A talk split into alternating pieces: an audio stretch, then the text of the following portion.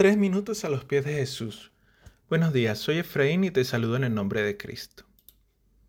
Uno de los personajes más famosos del cristianismo es sin duda la madre de Jesús, María. María era una jovencita cuando recibió el llamado de parte de Dios. Ella estaba comprometida para casarse con un hombre que se llamaba José. El relato lo podemos encontrar en varios de los evangelios, pero hoy voy a leer el que se encuentra en Lucas capítulo 1. Un ángel se le apareció y le dijo, Te saludo, tú que has recibido el favor de Dios, el Señor está contigo. Ante esas palabras María se perturbó y se preguntaba qué podría significar ese saludo.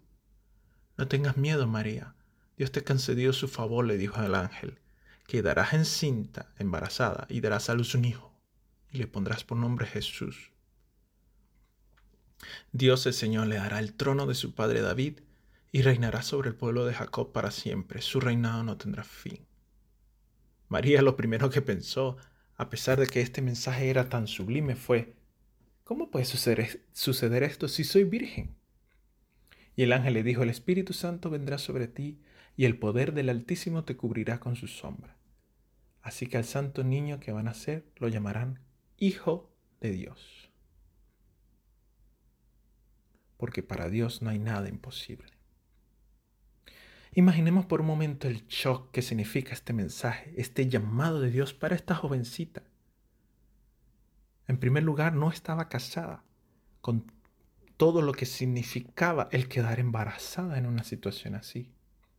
En segundo lugar, estaba comprometida con un hombre, José, como ella cómo le iba a contar a su pretendiente ese mensaje que había recibido. ¿Qué diría José?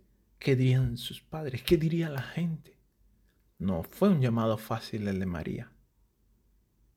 Muchas veces tenemos una idea romántica de este llamado. Vivía en un estado muy social muy complejo. Sin embargo, la respuesta de María es una gran lección y un gran ejemplo para nosotros. Aquí tienes a la sierva del Señor, dijo, que Él haga conmigo como has dicho. María respondió con fe, sabiendo que si Dios tenía un llamado es porque su plan iba a ser perfecto. María fue una de las primeras personas que aceptó a Jesús con todas las condiciones con las que venía. ¿Y tú qué piensas de esto? Nos gustaría conocer tu opinión y comentarios. Puedes visitarnos en la página iglesialatina.com. Y deseamos que tengas un día muy bendecido.